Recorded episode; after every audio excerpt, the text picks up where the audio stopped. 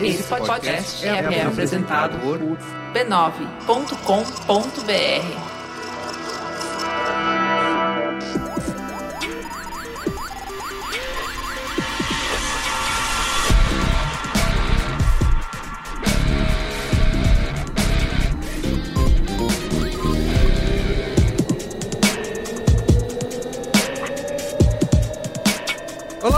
Carlos Merigo, esse é o Braincast número 333. Olha aí, Bia. 363? 333. É, a piada é que ele é meio besta. Obrigada. Sensacional. Obrigada. Sensacional. Obrigada, Merigo, por me dar esse espaço. Eu gostei. Bia Fioroto, vocês ouviram. Olá, Braincasters. Quem Fujoca Boa noite, ilustríssimo ouvinte. E Luiz Assuda, de volta. Convidado especial, né? É, exato. Praticamente. Ex-bre- Ex-Braincast em atividade. Isso. Muito bem, estamos aqui reunidos, vamos falar sobre comida do futuro, Uh! certo? Ficamos Comida do futuro. vários dias Eu não sabia que era do futuro. Eu pensei que era comida. Falei, vou, eu vou. Ou- É, você falou Achei que a comida. gente só ia É, comida, jantar, quero. né? Eu, eu tô- eu estou emputecido de não ter comida à mesa É aqui. verdade. É que a gravação é profissional, né? Não Entendo. tem- É. Mas é, o pessoal tava comendo antes aí, eu ouvi dizer, viu? É verdade. Né? É, então é isso, comida do futuro, futuro da comida, né? Isso. Expandindo uma conversa que a gente tem tido no nosso grupo lá no Zip Zop. Zip zop. Sempre falando sobre comida o tempo todo. Eu só falo de comida. Trouxemos É. essa pauta aqui. A gente sumona e assuda quando quer saber onde é que vai almoçar, Isso. onde é que vai jantar e o que, que ele acha sobre tal assunto. Sumona. É. É. uma buzzword? Sumona? Não, sai. Sai daqui. Não começa. Não tira o que é de... Summonar. Não tira o que é meu. É? Summon. Então, É. tá. Então a gente evoca. É isso? Evoca, olha aí. Ah, tá vendo? Tá bom. Tá Tá. vendo? Português é lindo. Muito É mais Português bonito. é lindo. A última flor do Lácio, né? E além da nossa conversa aqui, a gente vai ouvir. Eu mandei algumas perguntas para o Marcos Leta, que é fundador da Fazenda Futuro, né? Eles lançaram o Futuro Burger Isso. Recentemente. E eu mandei algumas perguntas pra ele. Ele não pôde estar, convidei ele pra estar aqui na mesa, ele não pôde estar no Rio de Janeiro, mas ele mandou áudio pra gente. É o futuro. É o futuro. O futuro da comunicação e do podcast está no áudio, do zap. e aí, ele mandou o áudio aqui pra gente, eu vou tocar durante a conversa pra gente ir discutindo em cima disso. Boa. Tá bom? Ok. Então é isso, mas antes, quero aqui divulgar a família B9 de podcasts, como sempre. Você pode acessar podcasts.b9.com.br Acesse. ou procurar no Google aí, B9 Podcasts, ou procurar no seu aplicativo preferido, ou sei lá, onde você quiser você vai achar a gente. É tá? verdade. No nosso site você pode ouvir direto da Play. E eu queria aproveitar que temos dois integrantes aqui da família B9. Tem três, Tem né? três. Que é a Bia Fioroto também, uma integrante da Poxa. família B9 de podcast. É todo mundo. Vocês podem falar quais foram os últimos episódios aí que vocês colocaram no ar. Começa você, Bia. O último ponto de virada que foi ao ar, lembrando que é um podcast sobre carreira anti-coach, É, como, olha só. como eu já fui Anti- chamada. Antídoto ao coach, né? É, a gente falou sobre pós-graduação, se fazer, como fazer, se vale a pena sempre fazer, se é sempre um level up que você dá na sua vida. Level. Hum, level up. A resposta, como é que é? 10 coisas que você não vai acreditar o quinto vai te surpreender, né?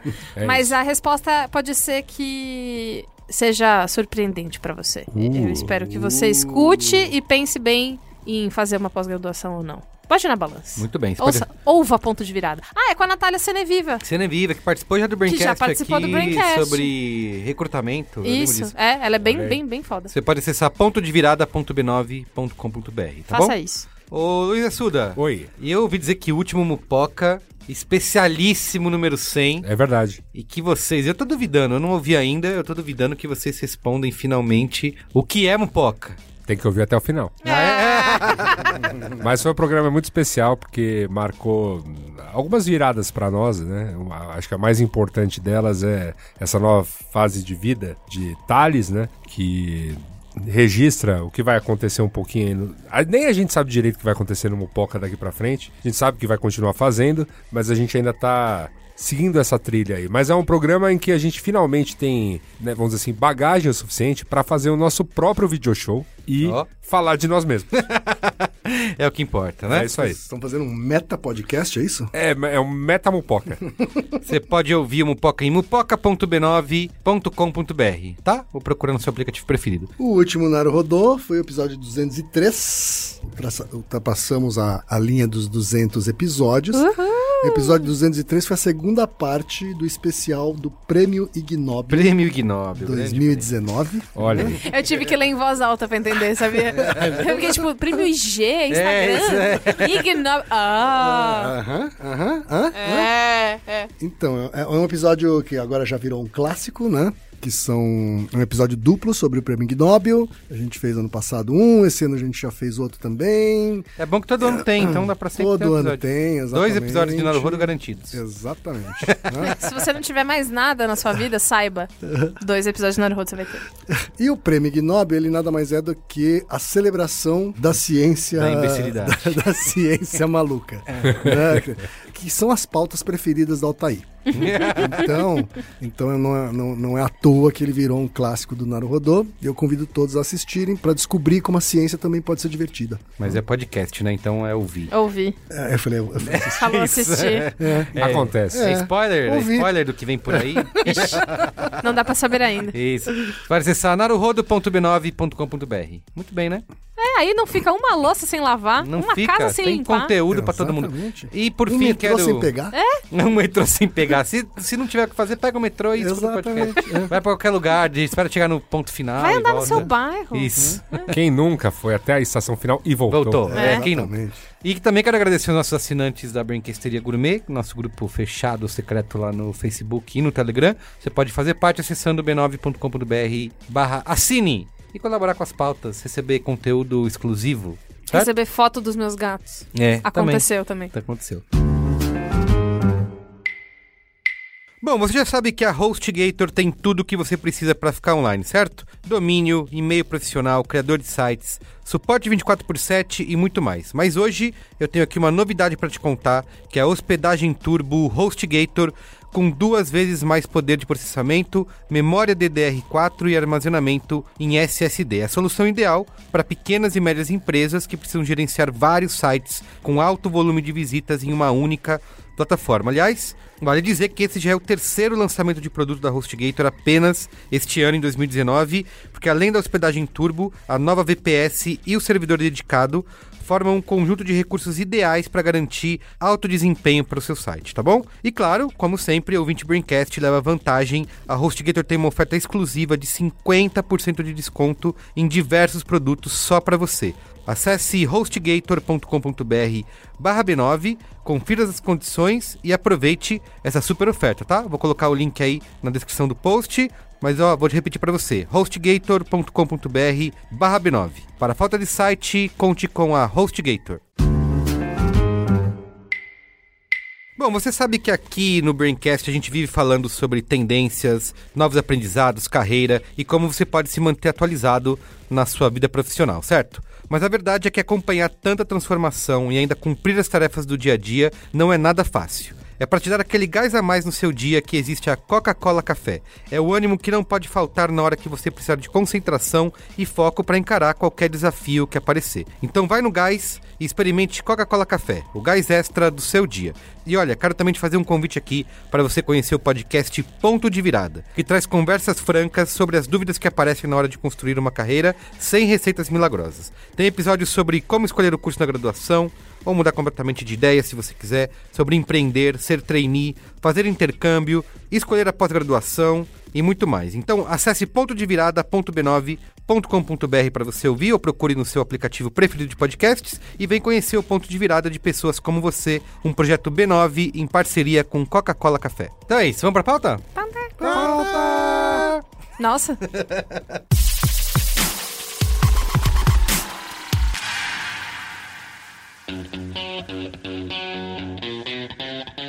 Muito bem, ó, comida do futuro. A gente tem vivido aí, né, uma era, como diria Alexandre Maron, de diversas empresas, né, de diversas marcas, aplicando finalmente essa lógica empresarial para nossa comida, porque a gente sempre discutiu que ah, essas alternativas, né, a carnes e a comidas que tradicionalmente existem, né, que são tradi- tradicionalmente são tradicionais. que era uma coisa muito nichada, né? Que o público, por exemplo, se a gente for pensar em vegetarianismo, é um público pequeno, que não vale a pena, né? O investimento em larga escala e sempre vai ficar fechado nesse nicho, né? Mas essa discussão sobre sustentabilidade, né, sobre comer saudável, sobre que a demanda por comida, né, segundo a própria ONU, vai aumentar em 70% até 2050. Puxado. Puxado. Então, tudo isso leva a uma- um movimento né, da sociedade, né, das pessoas, das ONGs, em torno de buscar uma, uma alternativa sustentável. E quando essa demanda cresce, o que acontece né, no nosso amigo capitalismo? As empresas vão aproveitar né, Corre atrás. momento. Então, diversas empresas, A inclusive. festa do capitalismo. Exatamente. Nos Estados Unidos você tem a Beyond Meat, né, a Impossible Burger, que são até tem grana de investidores famosos como Bill Gates, né, a galera do Google também investe. Então, quando tudo isso se junta, se cria esse momento que a gente tem no mercado hoje dessas alternativas baseadas em planta, né, ou criadas em laboratório, que a gente vai discutir aqui hoje. E aqui no Brasil, como não poderia ser diferente, essa febre também é, está presente, né? Você tem o Futuro Burger, você tem que está no mercado, né? No supermercado, né? Você pode comprar. Sim, sim. O Burger King também é, lançou a sua versão. Do Whopper. É, tam, é, em Whopper parceria com a marca. Rebel Whopper. Rebel Rebel Whopper. Rebel Whopper. Que eu fui num, tentar buscar, eles não estão em todas as lojas, será que só nas lojas do centro que está disponível, tá. que eles ainda estão em testes. É. Que é uma alternativa da Marfrig, né, pro Burger King. Então, cara, você tem isso, você tem uma rede de fast food gigantesca, o McDonald's também disse que vem aí, que vai lançar o hambúrguer deles também, baseado em planta. Bom, se a Marfrig tá no jogo é porque o jogo não É é, não é de criança. Exato, exatamente. Não é de criança. Então, é isso aí. é, o negócio deixou de ser algo que a gente dizia que é nichado, só pros poucos ali, difícil de encontrar. e É, agora tá Marfrig tá no jogo, é, pra quem não sabe, porque é um frigorífico na... Isso. que Exato. produz carne, Está na boca do povo, entendeu? né? É, e Assim gente- como a Philip Morris está no negócio do vape. É, Olha olha, só, não é à toa, né? Entende? É a própria indústria que produz a carne, que lucra com ela, tá olhando e falando. "Ah, Muito bem. É. E antes da gente começar a nossa discussão, eu queria trazer aqui o primeiro áudio traz. do Marcos Leta, que é fundador da Fazenda Futuro. Eu perguntei pra ele qual que é o propósito, né, da empresa, né, no que que eles se baseiam, se é em sustentabilidade, se é em questão de ética animal, se é saúde, e ele respondeu aqui, vamos ouvir. Não, essa pergunta é ótima, porque o propósito da Fazenda Futuro, ela vem muito de encontro com o surgimento né, da categoria plant-based, que basicamente é, a categoria plant-based, ela surgiu para, na verdade, você criar e dar uma alternativa a um sistema de produção de carne que acaba sendo muito antiquado, porque você gasta muitos recursos naturais, gasta, obviamente, muita terra, muita água e emite muito CO2 para produzir. E além disso, né, você acaba tendo que sacrificar um animal para produzir uma proteína. Então, o nosso propósito, ele na verdade é criar uma alternativa a um sistema de produção de carne de origem animal que acaba gastando é, muitos recursos naturais e sacrificando o animal. Bom, primeiro eu tenho que dizer que eu sou um heavy user Uhum. do Futuro Burger. É? Já virou um heavy user? Eu lembro que você foi um dos primeiros a experimentar, né? Você Sim. foi, era... Tinha uma lanchonete que lançou primeiro, Isso, a lanchonete da cidade Aham. foi disponibilizado lá no lanchonete da cidade, então você podia pedir qualquer lanche do lanchonete da cidade com um Futuro Burger no lugar de um hambúrguer convencional de carne, né? Eu comi o bom e velho amarelinho, Ai, que delícia. Ah, eu gosto do bom. bombom. né? E... Você sabe que eu ainda não experimentei nesse. Eu comi separado, né? Uhum. Comprei no supermercado, fiz e comi a parte. Tá. é, que é Nunca um- comeu como é, sanduíche, Exatamente, assim. precisava Uhum. fazer Você comeu isso. tipo arroz, feijão, hambúrguer, né? Que você é, falou. é, né? Então, eu, eu, eu fiz o contrário. Eu, eu provei primeiro no sanduíche lá na lanchonete da cidade. E aí fui até o Pão de Açúcar, gostei, gostei. Falei assim, pô, hum, não é carne, mas é saboroso. Aí eu fui no Pão de Açúcar e comprei, porque eles estavam exclusivamente naquele momento no Pão de Açúcar, então eu comprei pra fazer em casa. E aí sim também experimentei como prato tal, né? Fazendo o meu próprio tempero. né? E virei um user, cara porque foi uma alternativa muito prática para eu reduzir meu consumo de carne. Ele cumpriu um papel muito específico que é reduzir o consumo de carne de um cara que adora carne Uhum. E que infelizmente não tem tempo todos os dias para fazer Pra cozinhar, preparar uma né? refeição. Fazer É. aquela. é. E uma das coisas que me chamou a atenção, nada a ver com a questão do propósito, mas é, é o fato deles usarem o termo planta, né? Assim, assim, tanto nos Estados Unidos quanto aqui, eles estão usando esse termo. Plant-based, Né? né? Plant-based, ou né, a base de A base de planta. planta. Né? Então eles estão evitando a palavra vegetais, estão evitando a palavra né, legume, Vegetais, verdura. vegano. soja, né? Que eu acho que é uma É. coisa que parte do mercado, né? De produzir esses produtos práticos, né? Para vegetarianos, para quem não quer comer carne. É, inclusive, isso é uma coisa que a gente tem que falar que eles focam bastante, diz que não é um produto criado para vegetariano, né? Especificamente, óbvio que o vegetariano pode comer, mas é para quem é carnívoro, né? É a- vegano? Ele é vegano? Até onde eu sei, não, é vegetariano. Vegetariano, é. Hum. E é pra quem come carne e deseja reduzir a quantidade de carne ou tem questões e quer ter uma alternativa, então é voltado mais pra esse tipo de pessoa, né? Tanto que tem essa questão toda de imitação da textura e tudo mais, né? Mas a palavra planta me chamou a atenção, É, sabe? Porque e- planta pra mim remete a samambaia, assim. sabe? Tipo, eu, eu tá comendo um bagulho que tá Um pendurado no baseado em vaso. espada de São Jorge. É que o, o que eu ia dizer é que assim, esses produtos sempre foram muito baseados em soja, né? Existiu essa. Ah, se é algo, um hambúrguer vegetariano. Hambúrguer de soja. Hambúrguer de soja. É, Mas, né? mas, bem- houve, é bem mas, houve um, mas houve um cansaço também, né? Em Cansaço. relação a- a- ao- aos alimentos de soja. né? Isso, Uhum. isso. É, então, eu acho que o- a palavra planta não tá ali por acaso. assim, né? É, eu, eu, eu também acho que não, mas minha opinião é um pouco polêmica. Fale lá, queremos opinião Ah. polêmica. Não, é assim, na indústria alimentícia, quando você não pode chamar algo de natural, quando você não pode chamar algo de orgânico, você encontra uma palavra. Quando você não pode chamar algo de suco, você chama de néctar. Isso. Quando você não pode chamar algo de requeijão, você chama de cremoso. Uhum. Exatamente. E quando você fala plant-based, é tipo, Feito a a- partir à de base de plantas. plantas. Mas você não tá dizendo que ele é vege- Vegetariano. vegetal, vegetariano, orgânico, natural. É. Eu acho que uma parte disso também é. Enfim, você tá caindo de paraquedas. Eu sou produtora do Mamilos também. E quando a gente fez o nosso episódio sobre vegetarianismo, uma das coisas que a gente mais falou foi sobre o aspecto cultural. Quando você, na sua sociedade, na sua família, no seu país, ter carne é sinônimo de sucesso, tipo, meu, deu tudo certo no fim do mês. Vai ter carne. E vai ter carne. Não é todo dia que se comia carne. Não. é todo dia que se come carne pra muita gente. Ter carne Na é FHC a sinônimo. gente só comia frango. Não, Mas, mas, porra, você quer mais do que isso? Você quer convencer, tipo, a minha mãe de que não, mãe, porra, nada a ver isso de comer carne? Por que que na vez dela de, de ter sucesso e, e ganhar dinheiro e, e- e Poder ter consumir, esse né? signo, que é tipo, porra, minha geladeira tá com carne, tem carne até no freezer, porque tá guardado e não sei o quê, Sim. parece injusto pra muita gente que justo na minha vez vocês vão tirar a carne porque agora não pode mais. Então, Agora não pode mais carro. É, Lá- agora- Bem na minha vez. É. Como assim eu não posso ter meu carro próprio? Ter o carro próprio até pouco era tipo, cara, eu tenho meu carro, eu tenho a, minha independência, Símbolo de puta que sucesso, pariu. E aí. A, a carne tem esse símbolo forte mesmo, né? da- na- Super forte. nas famílias, porque o Brasil sempre foi um, um feroz é, produtor, talvez não tão líder, né? Como hoje né, já se encontra. Uhum. Acho que é o segundo maior produtor, desculpa pelos dados que estão na pauta. É, mas, mas o consumo na população em geral era, era muito baixo. E mesmo quando a gente pensa em per capita, entendendo que existe uma parcela da população que come em demasia, então a gente vai ver que ainda não é, para uma boa parcela da população, algo a se ter no prato todo dia. Ainda que o acesso tenha melhorado, ainda que você tenha uma abundância muito grande, mas não é a base da alimentação da população mais pobre do país.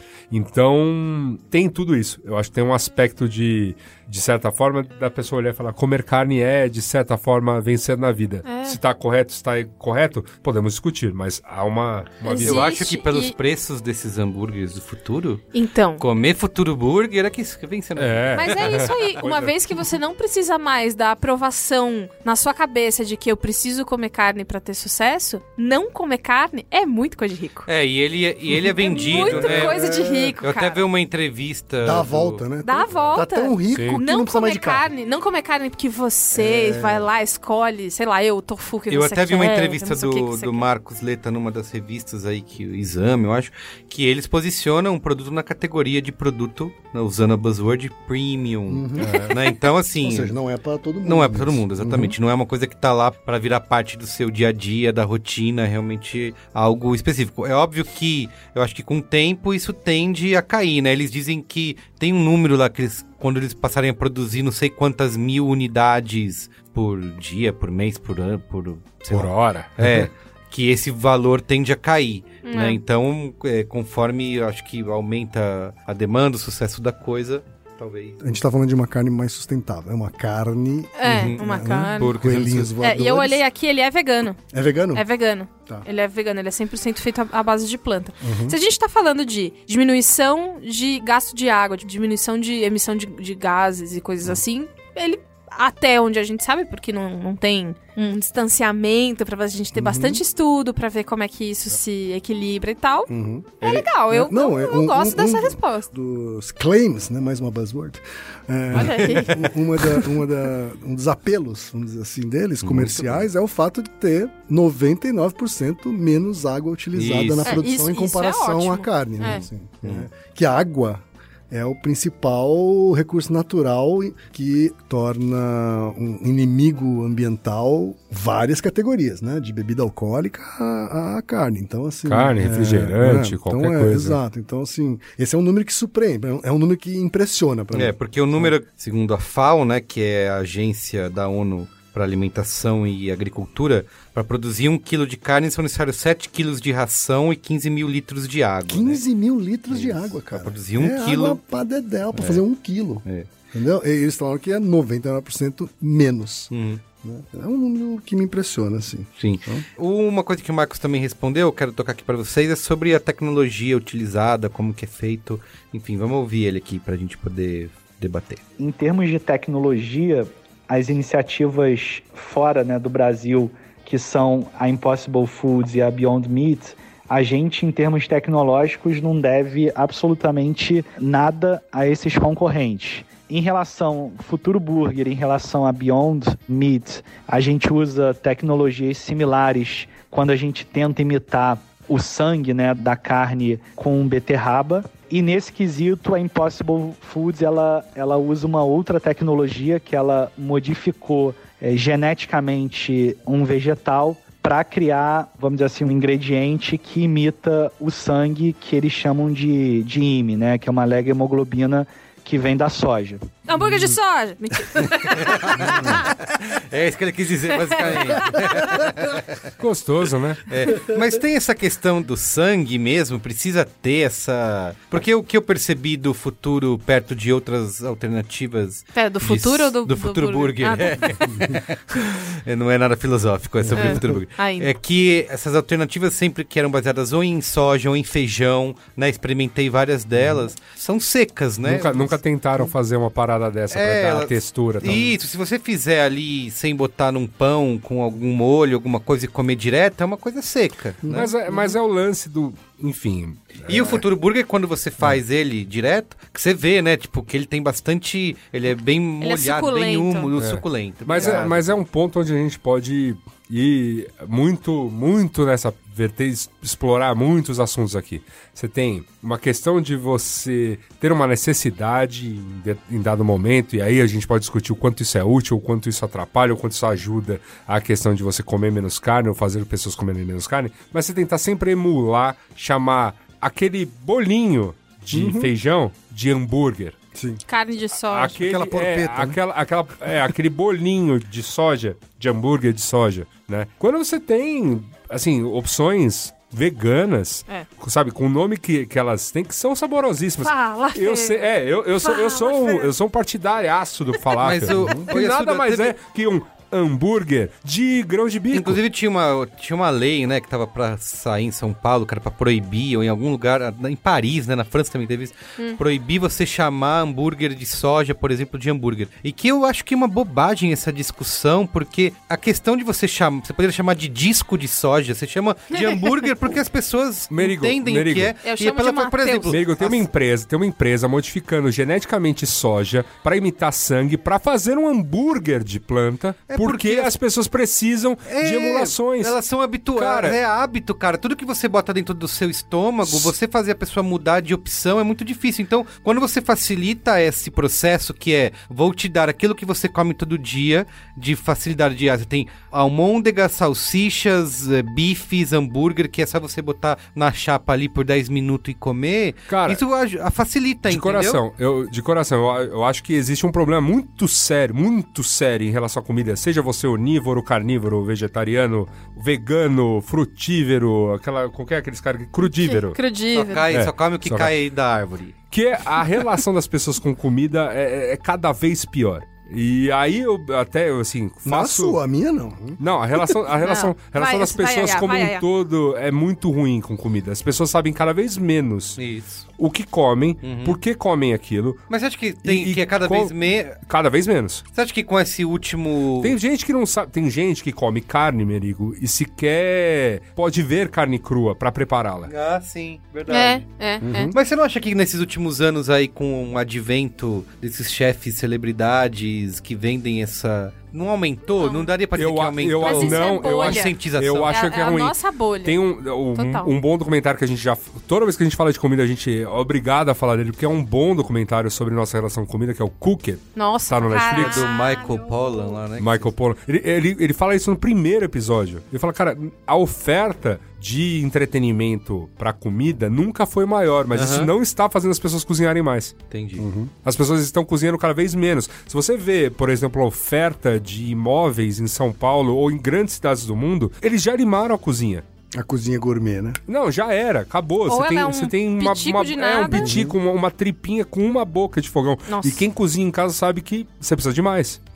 É, então, eu sinto que a gente, e agora citando o tweet que causou toda essa história, Boa. que foi o tweet da Paola Carosella. Não foi só ela, né? Foi a Paola e acho que a Rita Rita, Lobo. Lobo. também falou. Isso. Fala aí. Um beijo pras duas, tá? Um beijo, um Me beijo. chama. Mua. Vamos sair, vamos fazer alguma coisa. Vamos dar um rolê, vamos, vamos no Arturito. Vamos no Arturito, todo mundo? Não Paola, fechou, liga. Arthurito? Seguinte, Não, não. tá lá, tá lá. Sério? Tá lá, tá lá. Vamos no Lagoa pra Vamos- comer uma empanada. Nossa, eu já trabalhei do lado de um lagoapa. Enfim, é, foi, foi Eu bacana, moro do lado de um. bacana essa daqui. Me, Eu- me senti bem agora. Eu moro dentro de um. Eu sou a Paola, tira, tira a máscara, né?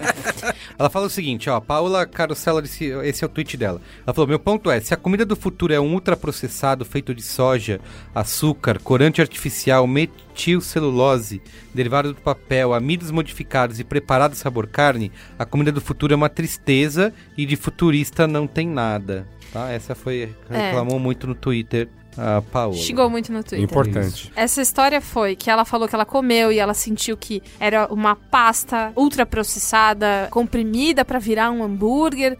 E era uma coisa sem textura, sem um gosto certo e tal. E ela falou que esse é o período que ela sente que a gente tá mais confuso sobre comida e sobre Perfeito. alimentação. Perfeito. E eu concordo com ela. E assim, eu sou desse time, A gente, entendeu? é, a, gente, a gente acha que vai resolver nossos problemas e eles vão vir num pacotinho. É. E é a, a hora perfeita, desculpa, pro capitalismo Pra caralho. usufruir Mas disso. Eu O que sei que que, ela gente, Aí, olha, é, Então, mas ao mesmo tempo, vamos É, lá, fala aí. né? Ao mesmo tempo, a gente precisa ter sempre em perspectiva qual que é o nosso ponto de partida, Uhum. né? Achei que era de Ou- virada. Eu acho que a gente já está. Eu já ia entrar aqui. A gente já está comendo muita comida processada, a gente já está comendo muita coisa que a gente não sabe o que tem de Que tem ingrediente, dentro. como foi feita. Pô, te dou um dado, Né? te dou um dado sobre isso. Uhum. O consumo brasileiro de ultraprocessados, comparado com os países em desenvolvimento, é muito pequeno. Fizeram eu, uma. eu não tava esperando isso. É, fizeram Não, uma. é pequeno, é, a gente... É pequeno. Porque até porque, né? Análise, como- análise mais ou menos da, da, da- Aqui, da- verdura da comida média. Brasil, eu me lembro, eu, eu não vou pegar a pesquisa, mas me lembro de dados de ler sobre isso. Enquanto que num país desenvolvido você tem mais ou menos uma conta 60-40 ou, ou 70-30 a favor dos ultraprocessados ou processados, no Brasil você tem essa conta inversa em relação aos naturais. Nós somos um país que tem feira livre na rua É semanalmente. verdade. Nós Semanalmente? Tem No- que você andar aqui todo não, não, dia. semanalmente na tua rua, Ah, assim, sim, por exemplo. sim, mas ah, sim. se você Porque vai andando, você acha aqui todo dia. Se você quiser todo E feira dia. todo dia no Feira todo, feira todo dia no mercado. É. Nós somos um país que basicamente quem alimenta, quem te fornece verduras, legumes, É né, as hortaliças, são os pequenos produtores, entendeu? E as cooperativas disso, né? A grande produção de alimento, obviamente, tem a sua importância no que diz respeito à carne ou cereais, mas como Merigo vai bem lembrar, o grosso também produzido para a própria indústria. Então, quem efetivamente alimenta o brasileiro não é a grande indústria. E o nosso consumo de ultraprocessados é pequeno. Me assusta no Brasil, onde a nossa alimentação pode até estar desequilibrada, mas ela não é ultraprocessada, você ter uma iniciativa dessa não precisando. Então, é uma iniciativa dessa, ela se inspira, na verdade, em mercados onde o ultraprocessado já tem uma participação gigante Sim. e onde o hambúrguer é um símbolo né? Isso, de exato. praticidade de consumo popular Ah. né? e, e acesso. É, cara, você E pega por- a caixinha por- no por isso- supermercado, é a coisa, né? Você pega a caixinha na geladeira, leva pra Isso. casa. Por isso, tanto, tanto essa busca de por emular o hambúrguer nas, né, no, no maior detalhe. Assim, né? Sim, Então, sim, beterraba para imitar o sangue, Mas- nananã, Aham. né? Ah, Porque você diminui a resistência da pessoa que tá afim, ou pensando, ou gostaria de ter uma alimentação diferente. Eu entendo o que o Yasuda tá dizendo, mas eu acho que é romantizado você imaginar que as pessoas vão do dia pra noite se transformar em. vão cozinhar. cozinha. Não, não É, vai. exato, não eu vou vai. cozinhar de maneira lenta, Eu slow sou uma pessoa que food. Ela não aprendi a. vai, não eu, eu vai. sou uma pessoa que aprendi a gostar de cozinhar já adulto. Inclusive temos o selo Ken Fujioka de Ó. gastronomia. É, mas né? o seu gastronomia ele é independente de cozinhar. né? Eu fui, eu fui aprender a cozinhar muito mais tarde que isso.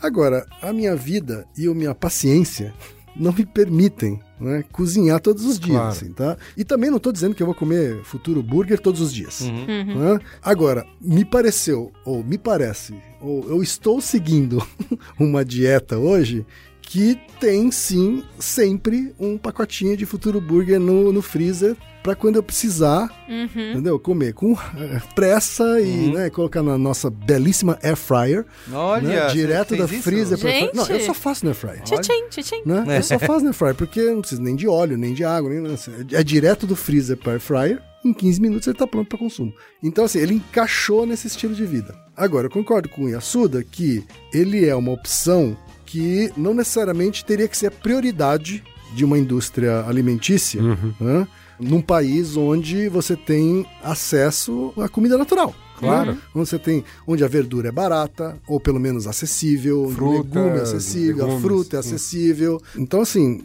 a gente estava falando sobre o Japão, né? Até Claro. pouco tempo atrás. Tava. né, Em contraposição ah, a a um gente, a gente país. já combinou uma viagem pro Japão em 2021. Eu só queria deixar isso exatamente. registrado pra na todos os pré, né? No aquecimento. No né? Mas, aquecimento. mas a contraposição é exatamente Porque essa. lá tudo é Tudo- importado, tudo é eles não têm importado. acesso a nada. Então, talvez, lá no Japão talvez fizesse mais sentido até. Não, e, e aí você, e aí você dessa. vê, a gente estava comentando justamente de um país onde você tem um consumo absurdo de ultraprocessados, Uhum. né? É um país em que boa parte da alimentação do dia a dia geralmente vem de um saquinho e ela tá em pó, Uhum. né? Então, obviamente veio de alguma coisa natural um dia, mas ela já foi ultraprocessada, virou aquilo. E a gente não tá nesse nível. E outra coisa, para colocar em mais perspectiva, ah, então tudo bem, ele é uma boa opção a- ao hambúrguer de caixinha que vende no mercado, blá blá. Eu entendi isso, mas o consumidor do futuro burger não é exatamente o cara que compra. Eu não sou, eu É. não sou assim. Eu não substituí o, minha, o hambúrguer, O hambúrguer da- da carne Sadia pelo... ou do Não, Perdigão Eu por isso. simplesmente É. encontrei no Futuro Burger uma opção prática, disponível, Uhum. tá? e pro meu gosto saborosa, Uhum. Tá? É, eu, eu comi também, eu não acho não. saborosa para reduzir meu consumo de carne e ao mesmo tempo preencher a lacuna de uma refeição. Sim. Ponto. Então, assim, já não era consumidor de hambúrguer de carne congelada. Aham. Tanto que, pra mim, ele ser um hambúrguer é quase um detalhe. Sim, Né? sim. É quase um Ele, detalhe ele é esse uma, ele é uma opção proteica, etc. Exato, é ok. isso. É ele é uma mistura. é isso. A famosa Então. Ele é uma mistura que não tem bicho morto. Uhum.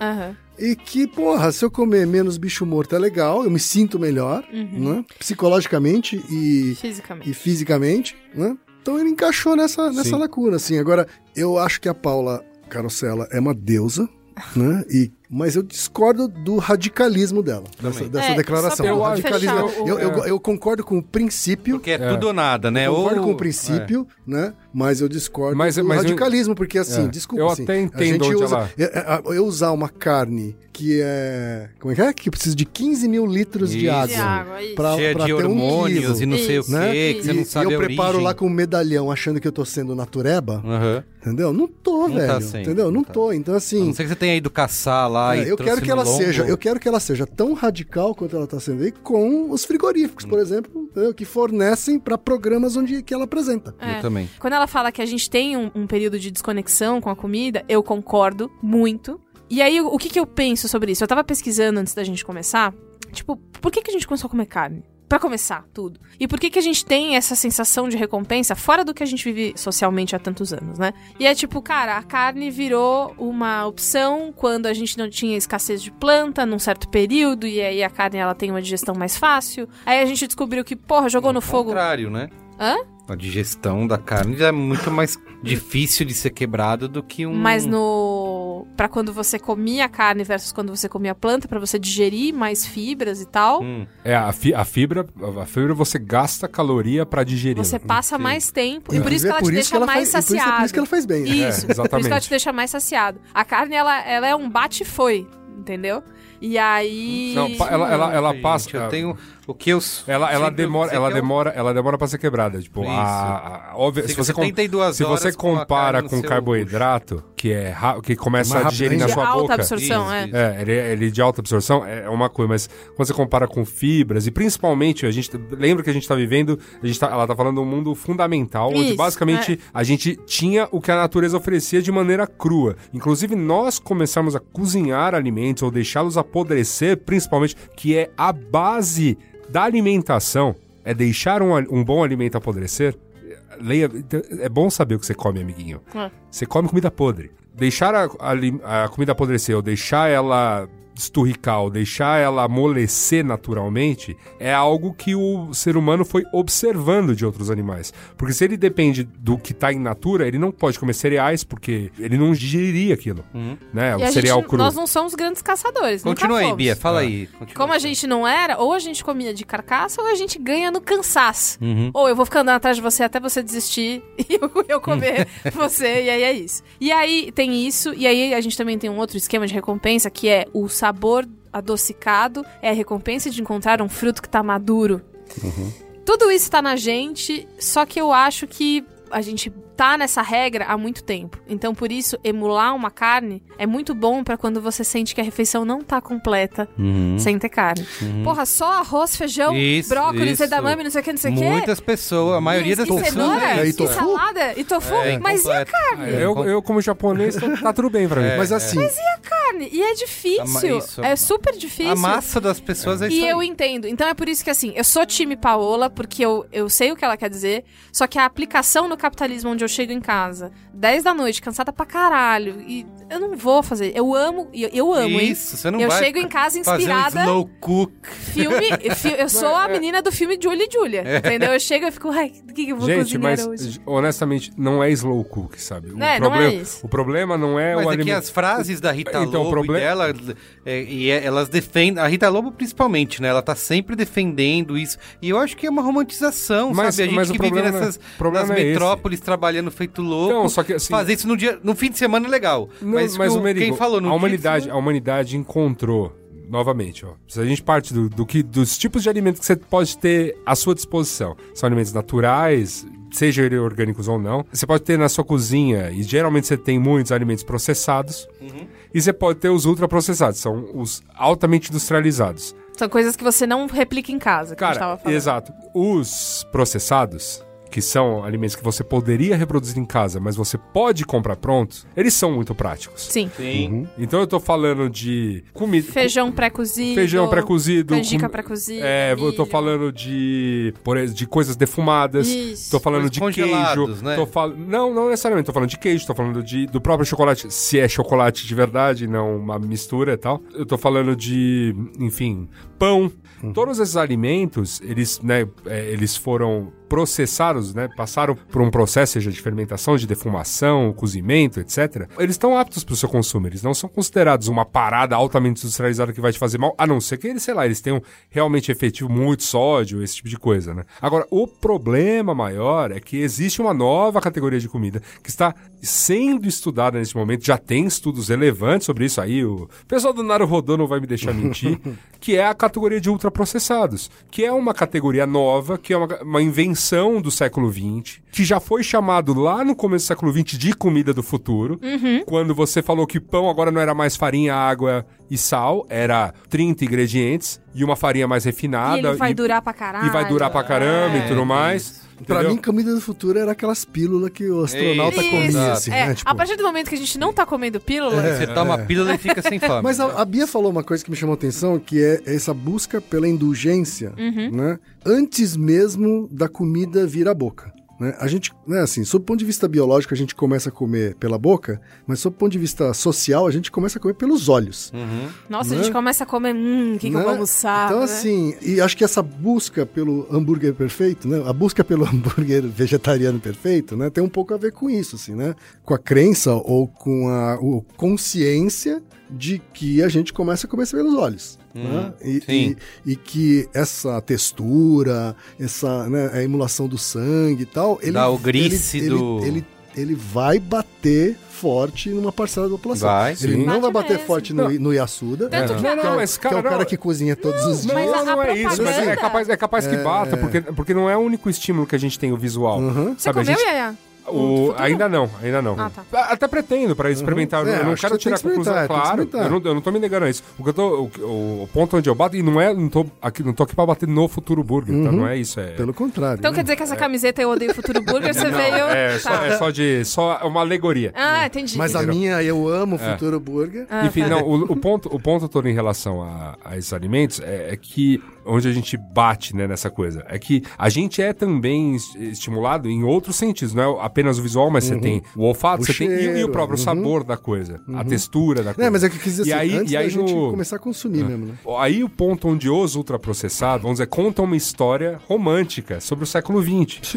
Porque boa parte dos sabores é que eu, uma criança criada nos anos 80, você, quem criada uma, uma criança criada um pouquinho antes. Antes até, é. Enfim, a gente tá acostumado com sabores realçados, por, né, por esses realçadores, por esses. Ou para coisas para dar texturas como emulsificantes, ou coisas para conservar, etc. ciclamato. Ciclama. Enfim, que a gente, a gente criou uma espécie de sabor que sequer é, é, é um sabor que existe. A né? gente É um- viciou o nosso palato em muito açúcar, muita gordura e muito sal. Isso. Muito. E esse é um ponto que hoje tem uma grande discussão. E não é à toa que os players dessa indústria Os já grandes plays do mercado, né? os grandes players Os grandes já, arquitetos. já comecem já comecem a haver nomes porque o que vai precisar haver efetivamente é, uma, é, um- é realmente uma grande mudança de toda a cadeia eu nunca vou negar nessa mesa como a gente não negou no bar antes da, da gravação ou como a gente não negou no Zip Zop né é, que não existe um grande problema no consumo de carne mundial. Existe, ele é sério, ele é desequilibrado e ele é gigante. Enquanto você tem parcelas da população que sequer tem acesso a isso, você tem gente comendo carne demais e, obviamente, forçando uma produção cada vez maior disso. Né? É, a nossa relação com carne, e a gente pode até falar do brasileiro, ela não é saudável. A gente tem a figura da churrascaria rodízio que não permite a nossa relação com carne ser saudável. A gente precisa de quantidades, Comer muito. a gente é. faz. Ou, Ah, mesmo, essas- ou mesmo a carne no quilo, né? Carne no Isso, quilo, exato. Em abundância. Cara, sempre há uma eu abundância sempre lembro grande. dessas campanhas de redes de fast food que tiveram várias, que hambúrguer com várias camadas, Isso. mil quilos de bacon, e quem não come tem que beber leite. Uma, Comida uma, uma ogra, boa, comida ogra. uma, uma, uma Ogra, é. Sobre isso, o- a galerinha do bacon é vida, bacon é Bacon tudo. Nossa, vida não, eu, esse tipo bacon é vida. É. Então, Sério. mas é, é- é um Isso ponto. aí, o- meu. o- mas o ponto de você bater em cima dessas coisas é abrir uma distância gigantesca entre o que a comida é de fato que você está comendo. É bom entender, e aí eu falo que existem restaurantes que fazem isso, existem pessoas que pensam nisso, e a Paola é uma delas, e a Rita Lobo é uma delas. Beijo pra... Duas Um beijo deusas, pra- é, duas duas deusas. E entre outros que também fazem a mesma coisa, eu entendo quando elas vêm e batem nisso, porque elas estão num grande esforço, apesar de ainda cozinharem com carne, apesar de não Sim. baterem mais severamente em outras indústrias, mas elas estão num esforço de te fazer entender o que você está comendo. E aí, essa é a parte que eu concordo É. em gênero, Eu não e sei, degrau. eu não sei Degrau. fazer, eu não sei de onde vem o, o futuro burger que eu comi. Tipo, ah, você me diz, tem soja, tem isso, tem aquilo, nananã. Mas eu não, eu não sei. Não, a isso- carne, isso- se eu é- matar um frango, um, um não sei o que lá, enfim, na minha casa eu faço igual o que tem na bandejinha do mercado. Você, e, e sequer você realmente sabe, porque ainda por conta da, da questão de. Isso eu tava lendo reportagens, né? É, Informação. As informações são naturalmente e propositalmente omitidas por conta de a- hoje a alegação de segredo industrial. Ah, sim. Então tem muita, tem muita coisa ali que É, a gente dizer que essa- essas marcas gringas aí, que a gente citou, muitas delas passaram anos, né? Tipo, uma década quase pesquisando para se chegar é, no, A no essa produto forma. final. Então é isso que o Yasuda falou mesmo. Tem ainda essa hora de o segredo, cada um tem sua fórmula, né? Mas acho, eu, eu, eu, eu dou pouco tempo aí pra eles abrirem as portas das É, fábricas pra, e gerar conteúdo sobre como é feito, pra desmistificar várias coisas. Não, mas é, mas, né? mas porque, porque vai precisar, eu porque acho que- precisa. eu acho que é uma consequência natural. Eles, eles nasceram numa época em que Porque isso o mais, é porque o mais obrigatório. É, né? mas de qualquer maneira, o mais conhecido dos alimentos ultraprocessados que a gente consome, e cara, a gente pode falar abertamente, consumimos mesmo, Uhum, Coca-Cola. Sim, sim. Tipo, jamais abriu de Amo. fato e mostrar. Uhum. E mostrou como é que é feito, né? né? Falou-se da fórmula, falou-se. É, ele não fala como é feito o xarope, né? Enfim, o que, que quais ingredientes tem no xarope. Mas assim, a- o engarrafamento tem nada demais, assim, né? Uma coisa- Hoje você tem, encontra até vídeos de como é feita a salsicha, né? Então, assim... Isso. é- É, o, Ma- o McDonald's teve uma época, acho que foi no Canadá, que tinha aquelas coisas de que o McDonald's era feito de carne de minhoca, Isso, né? é, fizeram vários Fizeram vídeos. uns é. vídeos pra mostrar como é que, Que era carne- feito, que era carne- carne É bovina. carne. Ah, É ca- sim, é- era aqueles vídeos de fotografia linda. É, né? ca- é carne, eles só, eles só não falam que é CMS, mas é carne. É. Ó, antes de a gente. Eu tenho, tem várias tendências aqui de comida do futuro pra gente falar. Perguntei também pro Marcos Leta quais são as perspectivas do mercado, né? De, até frente a esses concorrentes que estão surgindo, o que, que se imagina o crescimento, né? Desse mercado no Brasil aí. Vamos ouvir o que ele falou. É, eu costumo dizer que esse mercado ele tá só começando, tanto eu quanto você, as pessoas estão tendo a oportunidade de ter essa experiência de um início de uma revolução dentro da maior categoria de alimentos do mundo, que é carne. Então, o potencial é gigantesco. Eu acredito muito que a gente só está começando, né? Ele está só começando. Vai ser no decorrer dos anos essa carne, né, com aumento de produção, aumento de produtividade e aumento de consumo, cada vez mais as pessoas experimentando e trocando carne de origem animal por carne à base de plantas, a gente consegue se aproximar do preço da carne e, obviamente, né, quando você troca, né, o preço, quando você, obviamente, vê mais benefícios, né, em consumir um- uma carne à base de plantas com o mesmo preço, ou um preço até mais barato do que carne, não faz sentido você não mudar, né? Então a gente acredita muito, eu acredito muito que esse mercado ele só está começando e com certeza nos próximos anos a carne à base de plantas vai ser uma carne para todo mundo. Interessante o ponto, mas eu, sem querer, não é um ataque, é só uma discordância. Eu não acho que simplesmente o fato de você trazer um produto como o Futuro Burger para o preço da carne vai simplesmente fazer as pessoas mudarem, porque não há por que não mudar. Eu também. A não ser que Porque- elas sejam obrigadas, porque o mundo vai estar indo pro buraco. Mas aí.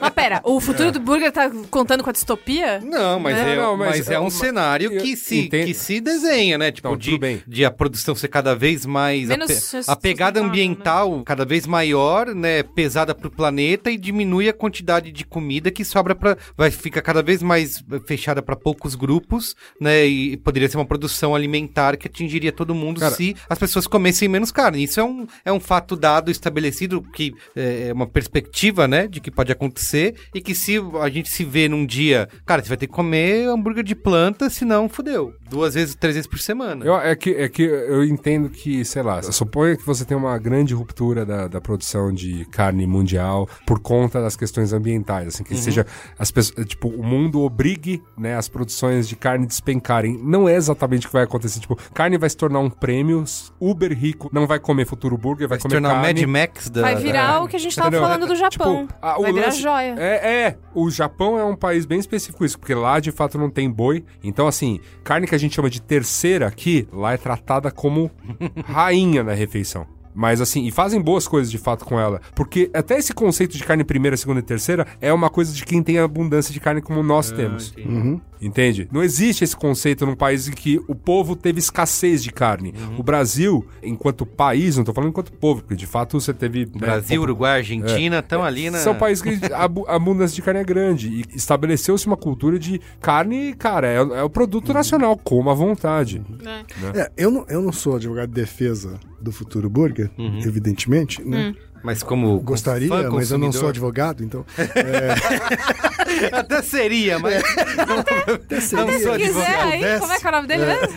Marcos. Pô, Marcos, liga aí. Liga nós, é, isso. Mas assim, só do ponto de vista mercadológico, né, existe um conceito básico de é, quem é seu inimigo? Né? E o, o inimigo do futuro burger tá bem claro, que é a carne. Uhum. Entendeu?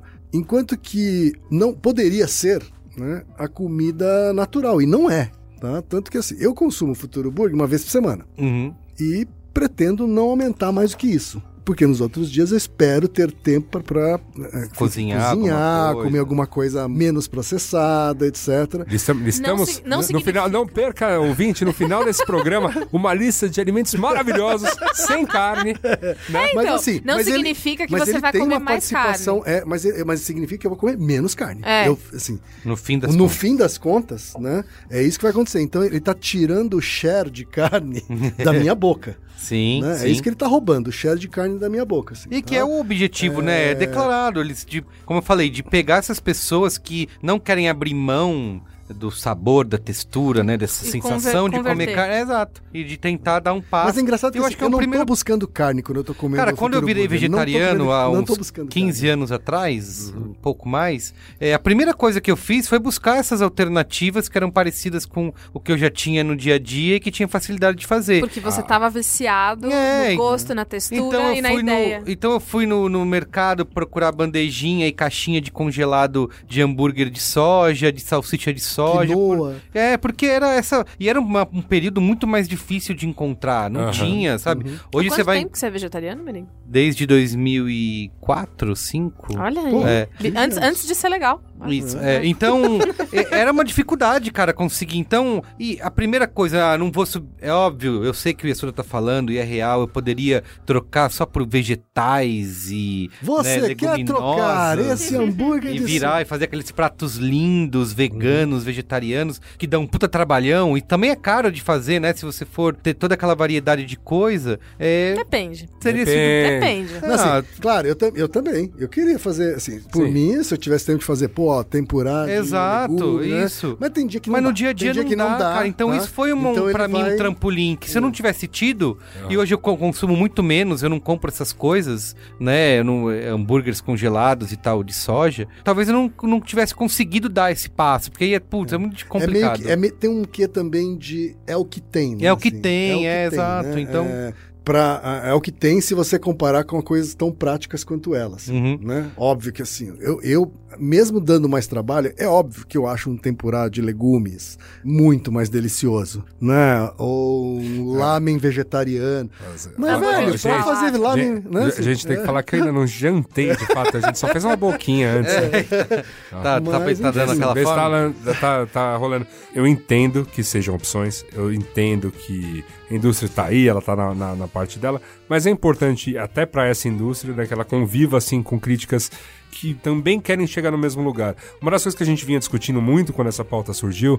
é Pô, mas precisa de uma opção. Eu vou concordar. Precisamos de uma opção. Sim. E uma opção que essas pessoas como Paola, como Rita, e que eu acredito nelas, então por que que essas pessoas lutam, no fim das contas, é para que a sua relação com comida seja mais completa. É que você. n- Eu sei que você não vai cozinhar todo dia, não é pra você. Tipo, não dá, o dia a dia é corrido, mas você precisa entender o que você tá comendo. É, verdade. O sabe uma máxima vegetariana que sempre se fala, que é o dia que você vê um bicho sendo morto, Ah, você você, você Paul nunca mais. McCartney tem a frase famosa. E aí, no dia que viram... se, os, um- se co- como que é? Se os frigoríficos tivessem paredes De de, vidro. vidro, Todo Então- mundo seria então- vegetariano. Mas assim, É, é. então eu convido a quem come carne que de fato vá conhecer. E, e quando viram um bicho sendo morto, porque o Rodrigo Hilbert matou um, Isso, um e acharam um absurdo. TV, é, a galera ficou, assim. exato. O Alex Atala também. O Alex Atala. Atala. Muitos vegetarianos, As pessoas ficaram quando as pessoas ficaram indignadas, Fudidas, muitos cara. vegetarianos eram, gente, mas É, É isso que Vocês acharam- acontece. É isso, que vocês, só que que vocês pior, acham que acontece? É isso, só que É, bem mais é, feio. né? Exatamente. Então, É, assim, eu isso, só que com o bico cortado. Então é, é nesse ponto onde, onde também se bate. Então, é, E a essa defesa... parte que eu, eu também É, concordo a- com a Paola e Isso, e quando eu vejo a Paola batendo na indústria nova que está se criando, plant-based, é porque ela pode não virar uma militante anti-BRF e, e JBS, mas ela, é- mas ela vem batendo muito na questão de você precisa mudar a sua mentalidade Você ao, ao comer carne. tá você precisa saber o que tá comendo. Sim. Pra gente andar na pauta e liberar o Marcos aqui, que ele precisa ir pra casa, vou tocar- o último áudio dele aqui, que eu perguntei sobre a aceitação do futuro burger, tá? E ele vai responder pra gente. A aceitação do futuro burger tem sido muito boa. É, a gente está hoje em mais de 4 mil pontos de venda em varejos no Brasil. A gente está em mais de mil e 200, entre 1.200 e 1.300 restaurantes e hamburguerias pelo Brasil. E a entrada, obviamente, das redes de fast food como o Burger King e o Bob's, obviamente ele democratiza cada vez mais a mensagem de um consumo de carne à base de planta. Então, realmente a gente vê todo esse movimento, obviamente, com bons olhos. A carne também tem um outro segmento né, de estudo que é a carne criada em laboratório, né? Uhum. Que aí não é a base de planta. Seriam células animais. Exatamente, células animais. Já estão. Tem vários testes, né? Já chamaram jornalistas, especialistas para ir lá testar. Diz que é o pedaço de carne mais caro uhum. do mundo, né? De por enquanto, né? Mas é, é, exato, porque é, são. Soa péssimo, por soa enquanto. péssimo. Soa, que são muitos. Gente, é. a gente, a gente. Mas eu acho que assim, isso tudo tá em linha com como nós modificamos a comida que a gente come. Uhum. É, novamente, entender o que você come é importante para saber como é que chegamos aqui. Uhum. Por que o boi? Por que o porco? Por que, né? Uhum. A galinha e não, sei lá, o fazão, uhum. né? E, ou, uhum. ou, outro animal, o antílope, né? E, qualquer outra coisa. A gente modificou esses bichos ao nosso comando, as respostas que ele precisava dar para o meio ambiente, enfim, é, ele precisava ser resistente, ele precisava produzir muita carne, ele podia até ser, assim, mediante ao que ele atendia à época, ser um bicho até para requerer menos ração do que, sei lá, outros. Uhum. Enfim, que crescesse rápido, como hoje o frango já é, um, é um bicho que cresce extremamente rápido. A gente, ao longo da existência da humanidade, modificou comidas, não apenas a carne, mas tudo que a gente come em termos vegetais, tudo que a gente come, os cereais, enfim, tudo isso foi manipulado pelo homem. Então agora a gente está num, num, novo momento, né, em que a gente já chegou à conclusão de que a, os recursos naturais são finitos, a gente tem um desafio de continuar produzindo alimento, e a gente tem um, um ferramental é, científico para entender o que, que a gente fez ao longo da nossa história como humanidade, uhum. né? De entender que enxertos, de entender que melhor aquilo que tudo que a gente foi fazendo aos poucos era melhoramento genético, uhum. no fim das contas. Uhum. Então a gente está nesse momento em que é, a gente está pronto para dar esse salto. E eu não estou dizendo que é, é, essa a solução exatamente, mas este olhar de você olhar para o alimento que a gente tem, né? É, e pensar em como a gente o torna mais eficiente para alimentar, para não agredir o meio ambiente, assim, que seja desde uma proteína que não precise de tudo que ela consome de água e ração para se estabelecer, que seja plantas mais resistentes, que seja plantas que não agridam tanto o solo, porque você precisa dele para outras plantas naturais continuarem, Tem continuarem crescendo. de mexer em DNA de, de planta, uhum. né, de vegetal. É, é, a gente vai ver muita coisa. Tudo bem que cai, né, numa polêmica que já tivemos há alguns anos aí, que são os transgênicos, uhum. né, mas que também Puta, eu deixo de comprar transgênico, cara. Então, e, vejo, e, e, novamente. Eu vou no supermercado, eu vejo o te, tezinho. Vejo o tezinho. Hoje eles, mesmo fui Mas eles são, eles são muito apoiados em, em uma outra polêmica, uhum, assim, sabe? É, é, tudo, até a polêmica do transgênico, a gente também tem que ver todas as coisas que. A, tem que... categorias em que o transgênico vai ser inevitável. Assim, Isso, assim, é. Vai ser a única forma de existir. E que tem assim. algumas. É. A gente tem essa relação, e eu já também já li algumas coisas que falam que tem coisas que são hum. inofensivas, né? Uma mudança simples, né? De, e a gente acha que é algo mutante. O, né? o, o maior problema ao meu ver, tem o aspecto econômico mesmo. Quanto você amarra o, o, pequeno produtor ou médio produtor em torno de uma única indústria que é a fornecedora de plantas estéreis. Uhum. Uhum. Então, sabe, tem muitas camadas também a discussão dos transgênicos, mas a própria experiência que você pode fazer com comida para a gente chegar em espécies que supram a, a, questão alimentar, que agridam menos o ambiente, que tenham melhor relação com o ambiente onde elas estão crescendo, para mim tá tudo bem. É, faz parte do nosso novo desafio, que antes a gente respondeu como como eu faço essa graminha produzir grãos mais uhum. fortes, para o que eu preciso que alimentar muita gente. Melhor, nutram melhor, etc. Melhor. Que foi como a gente foi melhorando a, a uhum. toda a cadeia alimentar a, desde então. Agora a gente está diante de um novo paradigma. Eu acho que a tal da comida do futuro vai mais por essa linha, porque essa é a linha que sobreviveu de fato à história da humanidade. Quando a gente passou a mexer demais na comida dentro de laboratórios, adicionando coisas, aditivos, a gente passou a ter problemas que a gente tá começando a estudar hoje. Como eu disse aqui, pão de forma já foi considerado a comida do futuro.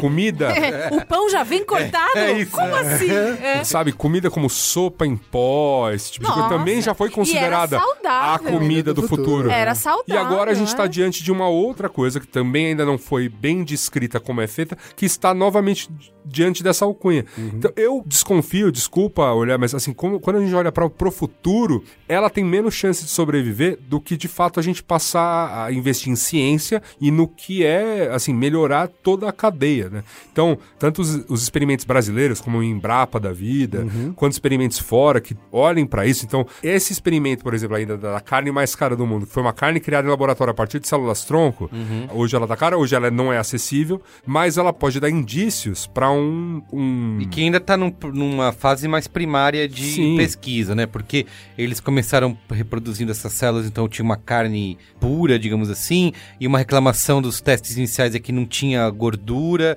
então eles começaram agora a aplicar Células eh, de gordura. de gordura Tá. para tentar chegar no, no blend, né?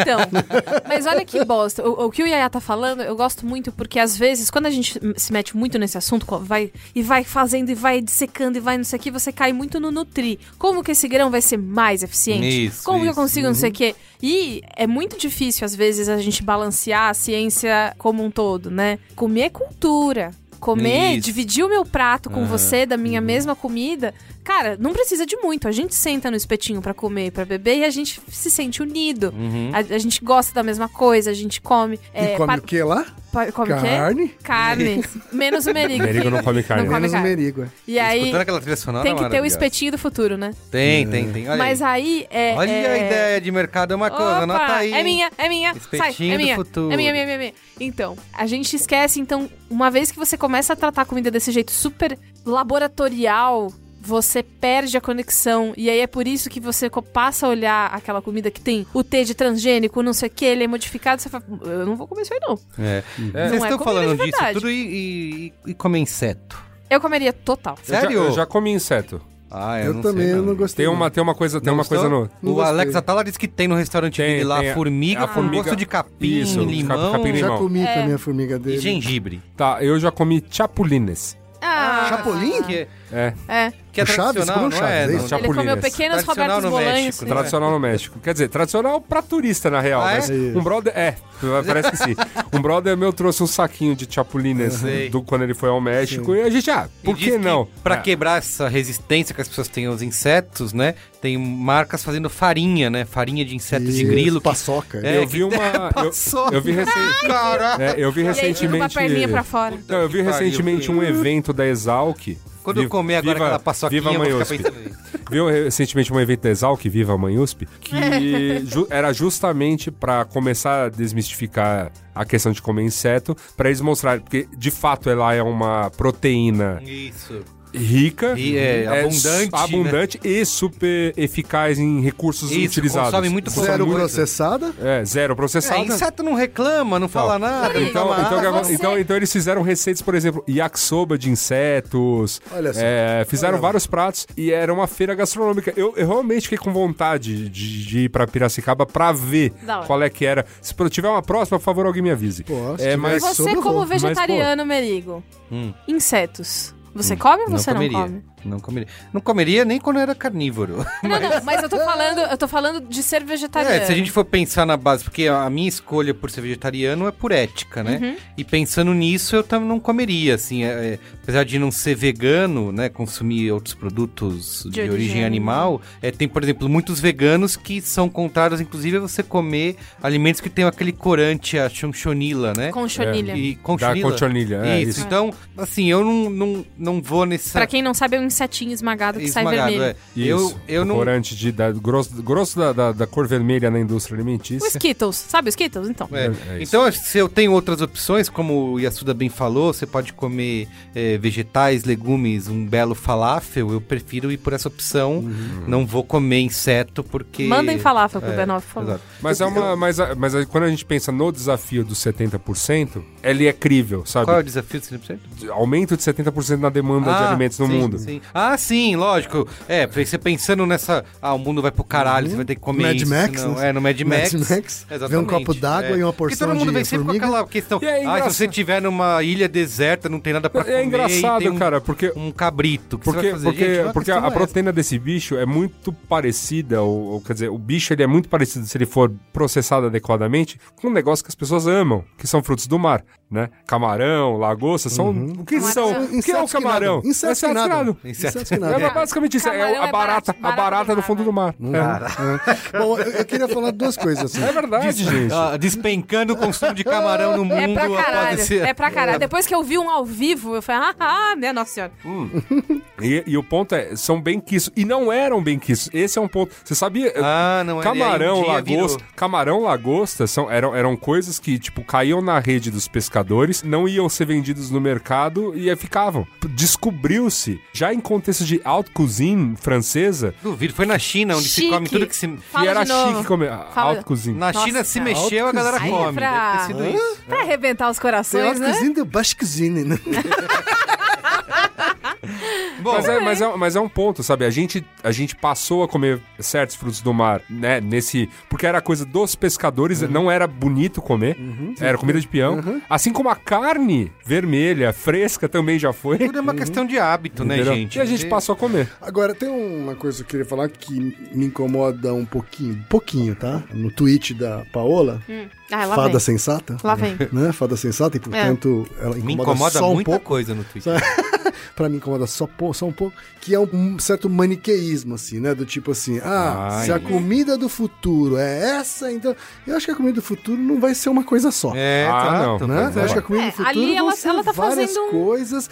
Eu, por exemplo, eu, eu sou privilegiado, eu sou um não negro privilegiado que pode escolher experimentar várias coisas, inclusive o futuro burger, Uhum. né? E eu tô compondo a minha semana com, eu sei que com opções que eu sei que não estão ainda democratizadas, Uhum, né? uhum.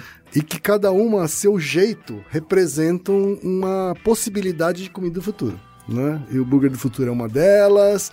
né? Acho que quando eu consumo aquela coisa pré-preparada para minha brincadeira de cozinheiro, em vez de demorar 20 minutos, demora 10. Né? Então são todas opções que a gente tá né, tentando combinar. Mas uma coisa tem que te dizer assim: uma coisa é fato. Então, assim, depois que eu passei a comer o futuro burger, né? E de novo, eu não como ele como carne, mas é um bagulho, como ele porque você um bagulho que, é, que é, para mim é gostoso É. E, e ajuda a fazer a mistura. eu passei a comer menos carne. né? E isso tá me deixando satisfeito, assim, sabe? Comer menos carne. Muito né? bem, já é um primeiro passo. É. Seja o significado socioeconômico que isso tem, né? Uhum. Físico, Uhum. né? E é o que temos, né? Se surgir amanhã, seja da própria Fazenda Futuro, seja de um outro... Seja o laboratório. Seja de das um laboratório, Fazendas é. Carosella.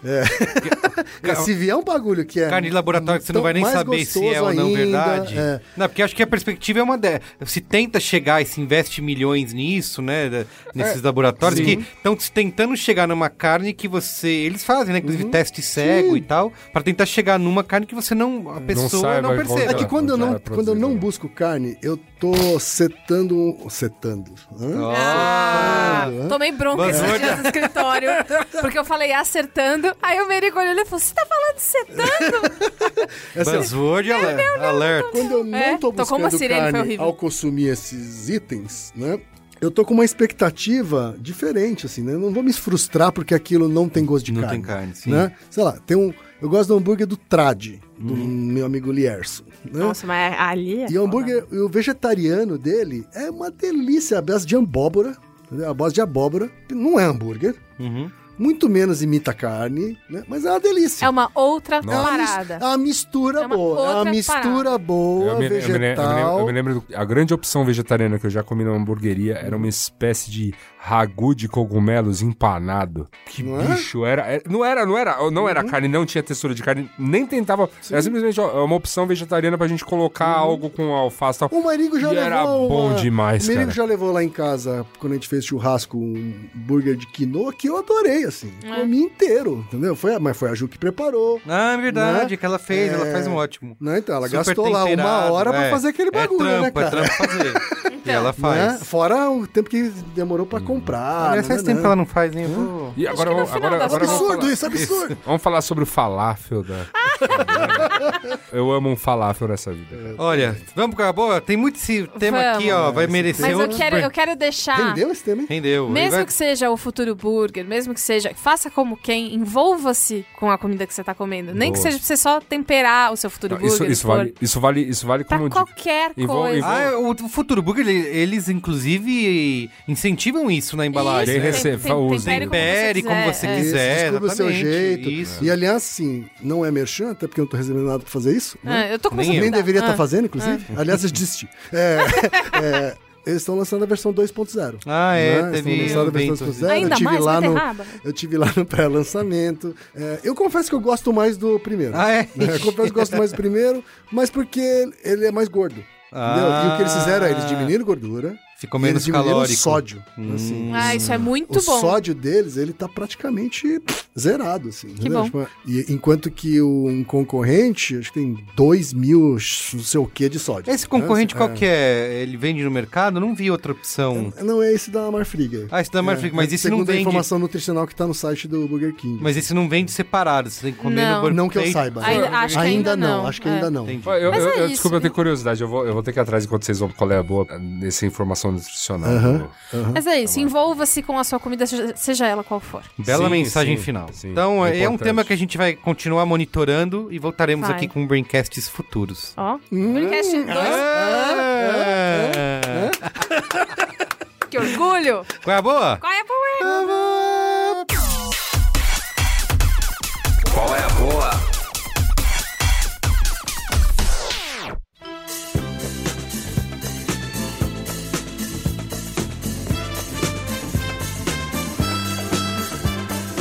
Quem quer começar aí? Ó, vai pensando aí que eu vou falando. Vai lá, que eu fiz um é boa ontem e não faço a menor ideia.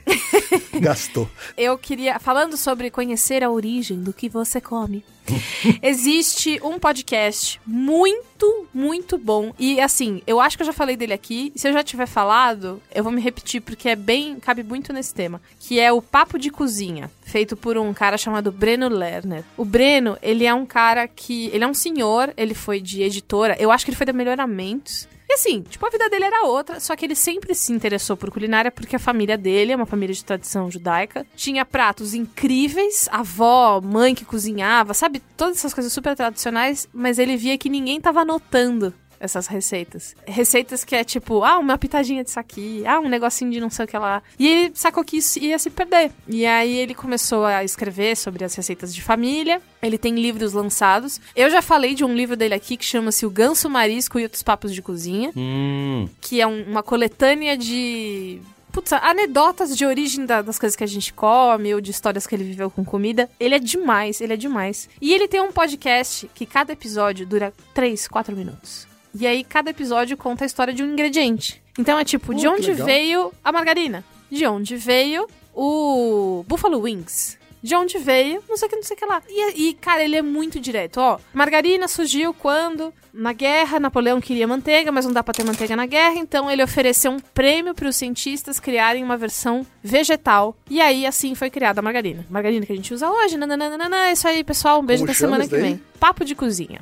De Breno Lerner. Inclusive, saiu do ar essas épocas aí. Eu mandei um e-mail pra ele. Eu falei: Oi, o que, que está acontecendo com o seu feed? Ele, ah, deu, deu um probleminha, mas já vai voltar. Obrigado, um Deu um beijão. bug. ele é demais. Muito, muito bacana. Breno Lerner, me nota. Vamos ser amigo. Eu quero ir na sua casa comer. muito bem. Ó, eu vou fazer um qual é a boa aqui rapidíssimo. Vou indicar um joguinho celular, um aplicativo. Que eu vi outro dia a Jéssica Correia jogando do meu lado, fiquei de olhando assim, de canto de olho. e aí fui procurar o Toy Story Drop. Ai, ela tá apaixonada Tá, por isso. é mó legal. Ela me contou. E eu Ai, viciei a Juva Lauer também. Botei lá. Eu vi a Ju jogando Candy Crush. Eu falei, não, que coisa mais demodê. Cala a boca, meu. E Você aí não tá baixei jovens, o Toy né? Story Drop, que é também lá o jogo da- das, dos Tetris, né? Qual é uma lógica É o Match 3. Candy... É esse o nome? É, os jogos de Match 3. Bia é especialista, né? Ah, eu- a minha vida é isso, né? Isso, é, exatamente. eu sou obrigada a saber. Match 3. Tem esses joguinhos, mas tem o caminho lá, todo baseado na historinha do Toy Story, com os personagens. Ele não é um jogo que te explora, sabe? Tipo, o tempo todo lá vida e querendo que você gaste dinheiro. Tem lá, você tem que passar X tempo, você ganha alguns bônus e tal, mas ele não é tão, sabe? Esses Pague jogos. para vencer. É, pague para vencer. E eu tenho um outro qual é a boa aqui que eu acho que pra quem gosta de jogar joguinhos no celular e tem iPhone, tem iOS, eh, vale muito a pena assinar o Apple Arcade, que é só R$ 9,90 por mês. E tem jogos incríveis de produtoras independentes, lindos, sem ficar, de novo, muitos jogos que eu já joguei no celular, o que me irrita é essa exploração, né? Você tem que sempre pagar um pouco mais, sempre arruma uma desculpa para você fa- fazer você gastar dinheiro. Esse aí não, você assina, né, 9,90 e você tem, obviamente tem que valer a pena, tem um mês grátis, mas tem que valer a pena, você tem que jogar bastante e tem acesso a um mundo de jogos exclusivos, independentes, muito bem feitos, emocionantes, Há um mundo. sem ficar, É, né? Não foi bonito? sem É. ficar mostrando publicidade e Nossa, que delícia. eu acho que é um bom caminho, né? É um, tá, a Apple acabou de lançar, é um bom teste. Tem, ainda vamos ver qual é a qualidade, qual que é o volume, né? E a of- de oferta que eles vão ter de conteúdo aí, se vai sempre ser atualizado ou não. Mas por enquanto acho que vale muito a pena. Pelo menos faz esse um mês de teste grátis. Tá, dá pra jogar vários joguinhos. Esse qual é a boa? Foi patrocinado. Mentira, não foi. Quem, quem dera. Queria. Patrocina aí o Apple. Eu tenho aqui dois qual é a boas, rapidinho também. Um é a Life Pong. Olha aí. Ah, olha aí. A Life Pong nada mais é do que uma. Essa, essa dica é pra quem mora em São Paulo, tá bom? Infelizmente, é, Hum, regionalizou. não vai estar tendo fora de São Paulo por enquanto. assim, que é- que é uma academia de tênis de mesa. Ah, né, que é onde vocês estão? Eu e o Yasuda Treinando, hein? voltamos a treinar tênis de mesa. Tóquio 2022, 2020 tá aí, Tá né? aí, tá aí. Logo ali. É um esporte que eu pratiquei na minha pré-adolescência. Então, uns- tinha uns 13, 14 anos. E agora, com 48, 34 anos depois, eu voltei a treinar. Porque é um esporte que, enfim, permite que velhos como eu é, consigam jogar. E é uma delícia. Assim, só faz bem. Fortalece E eu posso, músculos. eu posso treinar na Life Pong, Você é pode isso? treinar. Na verdade, você pode ter aulas. lá, Aulas. né? E aí, você, sendo aluna matriculada de aulas, você É. pode jogar a hora que você quiser. Que gostoso. Tá? Se tiver Posso aberto, chamar de ping-pong Pode chamar de ping-pong. Yasuda não gosta. Não, pode chamar de ping-pong, não tem problema nenhum. Olhou Ah. feio lá, ó. é... Senti, senti uma, uma coisa aqui. Não, não, não, não tem nenhum problema. Assim, é um, é, p- você pode chamar do que, que você quiser. E se eu quiser que ele misturar vai e falar continuar sendo mesa? um esporte olímpico. Ah! tá? Então, Muito bem. É verdade. então, assim, pode chamar do que quiser. Que ele- Perfeito, Ele, é- ele é um esporte olímpico e é uma delícia, assim, tá? Então, assim, você que tá em São Paulo, tá querendo praticar um esporte viável, barato.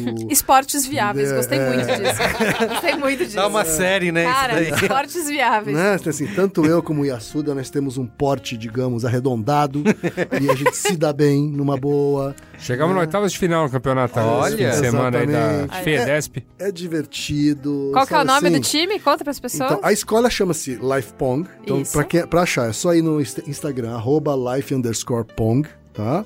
E se quiser fazer parte do nosso time, você pode se submeter aos nossos testes. Existem É, eles- testes eles práticos e escri- cara, é. existem testes práticos e, e por escrito também. Né? Tem que Olha. né, saber responder algumas perguntas corretamente. Muito bem. Nossa, Tem que ouvir o Naruto. Auditados pela Fisher As Price. perguntas são mais políticas mesmo. As perguntas É são mais isso. políticas. Dependendo da escolha política, ele, ele é Não- aprovado e dependendo não, o nome do time é RCF, tá? Raquetadas contra o Fascismo. Perfeito. Então você. Acho que isso é uma dica de quais seriam as respostas Isso. certas. Isso. Talvez a folha impressa seja vermelha, É. não sabemos. E a segunda dica é um documentário. Esse sim está disponível para todo mundo, né? Literalmente, todo o mundo, porque está no YouTube, gratuito, que é O Silêncio dos Homens. tá? É um documentário que foi criado pelo Papo de Homem, né? Do Guilherme Valadares. E... Contribui bastante com a gente no Mamilos também, eu gosto muito É, dele. Ele é muito legal, o Papo de Homem é muito legal. Eu tive lá a minha pontinha de contribuição também. E tive a surpresa de ver meu nome, inclusive nos Lindo. agradecimentos, no- nos créditos, né? Mas assim, é um documentário muito bacana que eles propuseram a ser o mais didático possível sobre a discussão de sobre masculinidades, né? Então acho que é um bom primeiro passo assim para os nossos amigos ouvintes homens, né? Ou mulheres que queiram depois repassar para eh, seus companheiros, amigos, irmãos, etc. Né? É uma boa introdução para essa discussão sobre masculinidades que acho que vai se tornar cada vez mais relevante daqui para frente. No Silêncio dos Homens. Silêncio dos homens, só buscar no YouTube. Muito bem. E você, Luiz Suda, finaliza aí. Olha, eu tava aqui perdendo um tempo lendo tabelas nutricionais como indicado, eu não achei a do hambúrguer do futuro, É, ou né, Futuro do Rebel e tudo Aham. mais. Mas olha que coisa interessante. Então, minha dica é leia a tabela nutricional e, principalmente, né, é, os ingredientes do que é feito. Eu vou, eu vou descrever um dos produtos aqui, ó. Esse é bastante interessante, viu? Eu quero descrever tudo que vai nele. Ele é basicamente o que é um frango empanado. Vai carne de frango, pele da ave, água, sal, açúcar, estabilizante tripolifosfato de sódio, proteína hidrolisada de soja, aroma de manteiga, gordura de galinha, realçador de sabor, glutamato monossódico, o famoso aginomoto, fermento químico, fermento para fazer a carne crescer, entendeu? É, A massa também que vem em volta isso. empanada. Pirofosfato de sódio, cebola em pó, alho em pó, pimenta branca, corantes, caramelo e óleo resina de cúrcuma, amido de milho modificado, estabilizante. Ah, de novo estabilizante? O mesmo, que é- é tripolifosfato de de sódio, avisou de novo. E na cobertura, empanado final, farinha de trigo, derivados de milho, sal, emulsificantes, mono e glicerídeos, nossa senhora, de ácidos graxos, açúcar, corante, urucum e fermento biológico, gel, farinha de trigo, fécula de mandioca, amido de milho modificado, amido de milho, sal, realçador de sabor, glutamato monossódico, pimenta preta moída, espessante, goma guar e corante, óleo resina de páprica, pré-enfarinhamento, farinha de trigo, amido de milho, ami- Ámido, gostei. Amido de Amido. milho, ami- amido de milho, amido de milho modificado, sal e corante, óleo resina de páprica novamente. Gordura vegetal hidrogenada. Então, Do que, que é isso daí?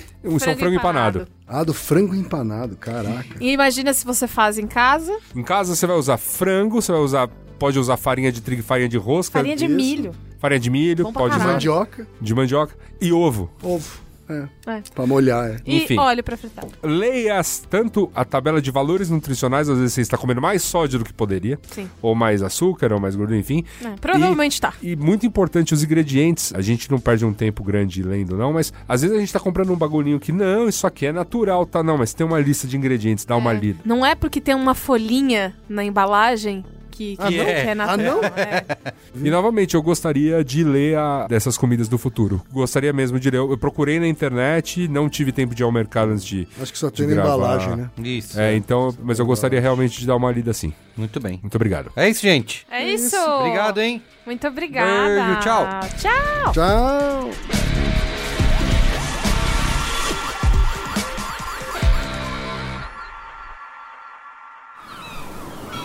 Este podcast foi editado pela Maremoto.